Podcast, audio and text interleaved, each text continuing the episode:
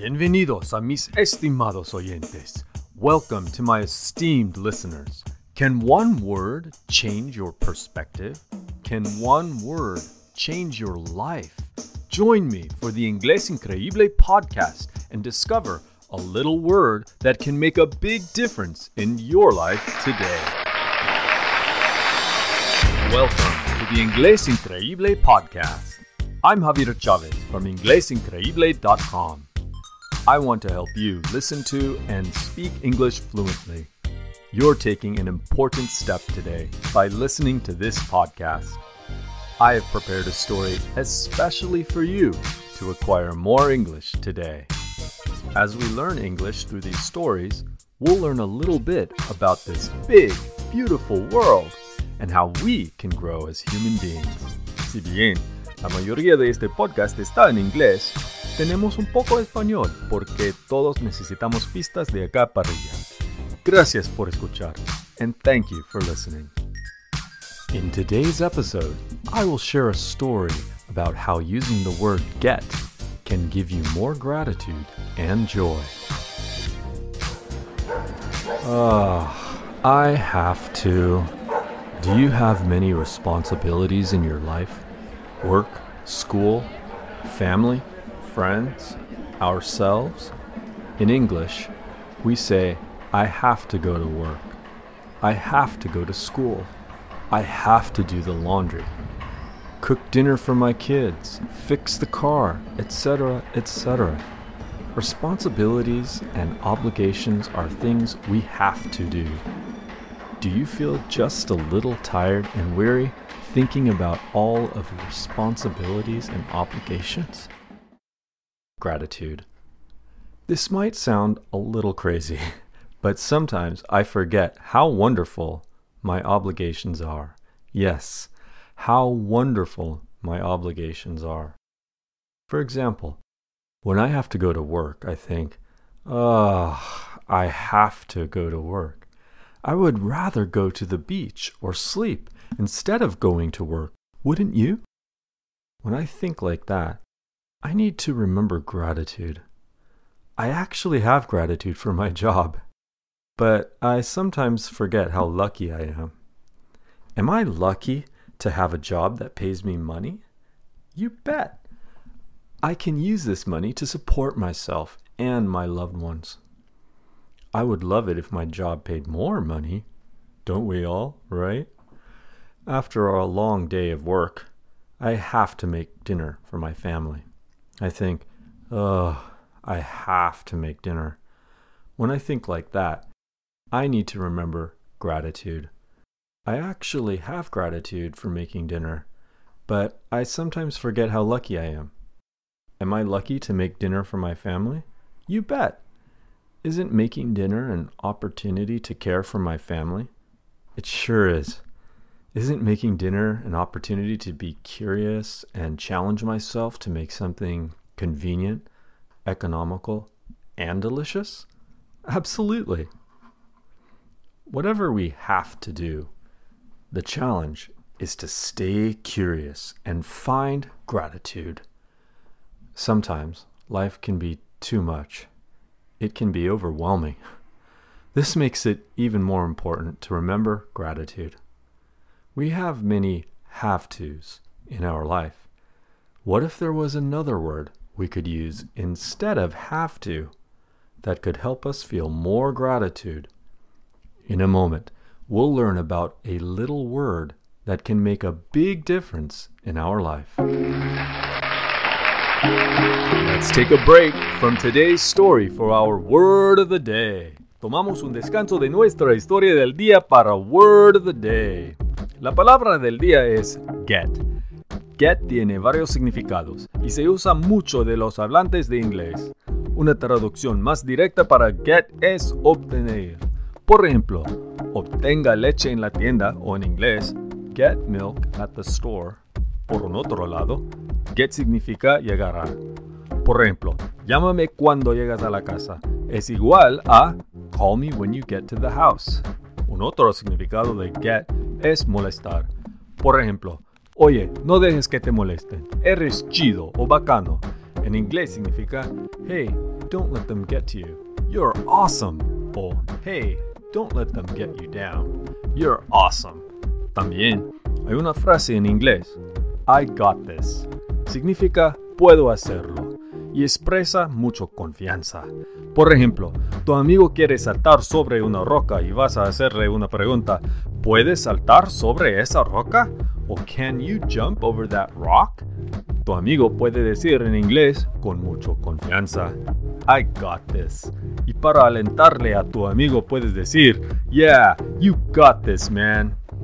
Get tiene un cuarto significado que es muy importante y posiblemente puede cambiar tu perspectiva de la vida. Este significado es tener una oportunidad de, o en inglés, to have an opportunity to do something. En este contexto, indica la emoción y el privilegio de esa oportunidad.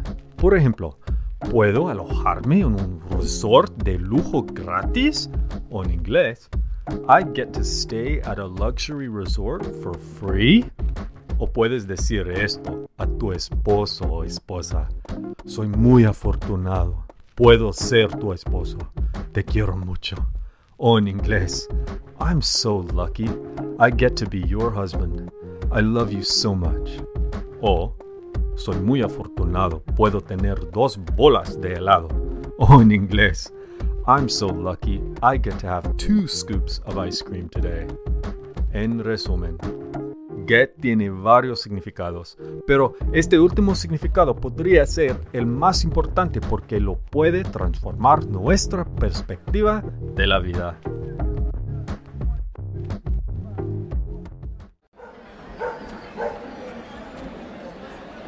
And now we return to today's story. Use get instead of have. Earlier in today's story, we heard how we can feel tired and weary when we have to do something. We call these responsibilities or obligations. We have to go to work or we have to cook dinner.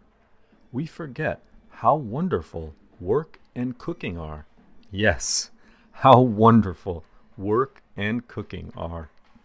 Work gives us money, and cooking gives us dinner for ourselves and our family. We need to remember gratitude. How can we remember to have gratitude for our responsibilities and obligations? An easy way to do this is to use get instead of have. Let me show you how. Instead of saying, I have to go to work, try saying, I get to go to work. When we say I have to go to work, the emphasis is on the responsibility and obligation. That can feel like, ugh. When we say I get to go to work, the emphasis is on the opportunity. That feels good, and it reminds me how work is an opportunity. It helps me earn money and gives me a sense of purpose. When we say, I have to cook dinner, the emphasis is on the responsibility and obligation. That can feel like, ugh. When we say, I get to cook dinner, the emphasis is on the opportunity. That feels good, and it reminds me how cooking dinner is an opportunity. It helps me care for myself and my family. Also, it's an interesting challenge to cook something convenient economical, and delicious. When you find yourself saying, I have to, try saying, I get to. You might change your perspective on life. You might even change the perspectives of the people around you, too. Using get is one way we can fill ourselves and others with gratitude. The Quiz Show! Well done, esteemed listener. You did a great job listening to today's story. Now, we'll practice listening and speaking in our Quiz Show segment. Here's how it works I will tell you a fact from today's story. Then, I will ask you a question about it. If you can, try not to think too much, just respond quickly. But here's the thing you will be playing against an American named Donnie. So let's welcome Donnie to the quiz show. Hi, Donnie. Hi there, Where are you from, Donnie? Zigzag, Oregon. Zigzag? How do you get there? Well, you zig here and you zag there, then Okay, Donnie. Let's play. Uh, between you and me, esteemed listener, Donnie usually gets it wrong. But no worries, as the host of the quiz show, I will give you, our esteemed listener, the correct answer in the end. Ready to play, Donnie? yes, sir. How about you, listener? Are you ready to play? You are becoming an English speaker. You got this. Si se puede, here we go with the quiz show! Fact 1. Get has various meanings, including obtener, llegar a, molestar, y tener una oportunidad de. Question 1. Does get have one meaning or various meanings? I know this one. It has one meaning. No, Donnie. Get has various meanings, including obtener, llegar a, molestar, y tener una oportunidad de. Now, for our next fact. Fact 2. The meaning of get that can most change your perspective or even your life is tener una oportunidad de. Question 2. Which meaning of get can change your perspective or even your life? Obtener, llegar a, molestar o tener una oportunidad de. Get, get means better. Means obtener. Ah, yeah. No, Donnie. The meaning of get that can most change your perspective or even your life is tener una oportunidad de. And now for our final fact. Fact 3. In order to change our perspective, we can say, I get to go to work or I get to cook dinner instead of saying, I have to go to work or I have to cook dinner. Question 3. What can we say to change our perspective instead of I have to go to work or I have to cook dinner? I, I need work or I need dinner. I'm hungry. Uh, no, Donnie. Instead of saying I have to go to work or I have to cook dinner, we can say I get to go to work or I get to cook dinner. Saying get to instead of have to can change our perspective and help us remember gratitude.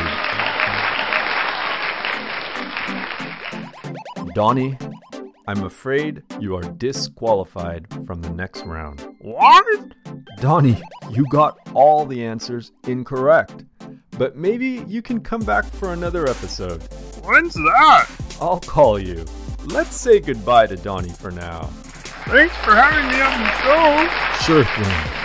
Now you, our esteemed listener, get to try the questions again in our quiz show bonus round. Fact 1. Get has various meanings, including obtener, llegar a, molestar y tener una oportunidad de. Question 1. Does get have one meaning or various meanings? Excellent. Get has various meanings, including obtener, llegar a, molestar y tener una oportunidad. Now, for our next fact. Fact 2. The meaning of get that can most change your perspective or your life is tener una oportunidad. Question 2. Which meaning of get can change your perspective or your life? Obtener, llegar a, molestar o tener una oportunidad.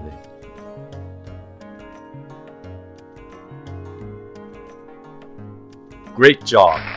The meaning of get that can most change your perspective or your life is tener una oportunidad de. And now, for our final fact. Fact 3.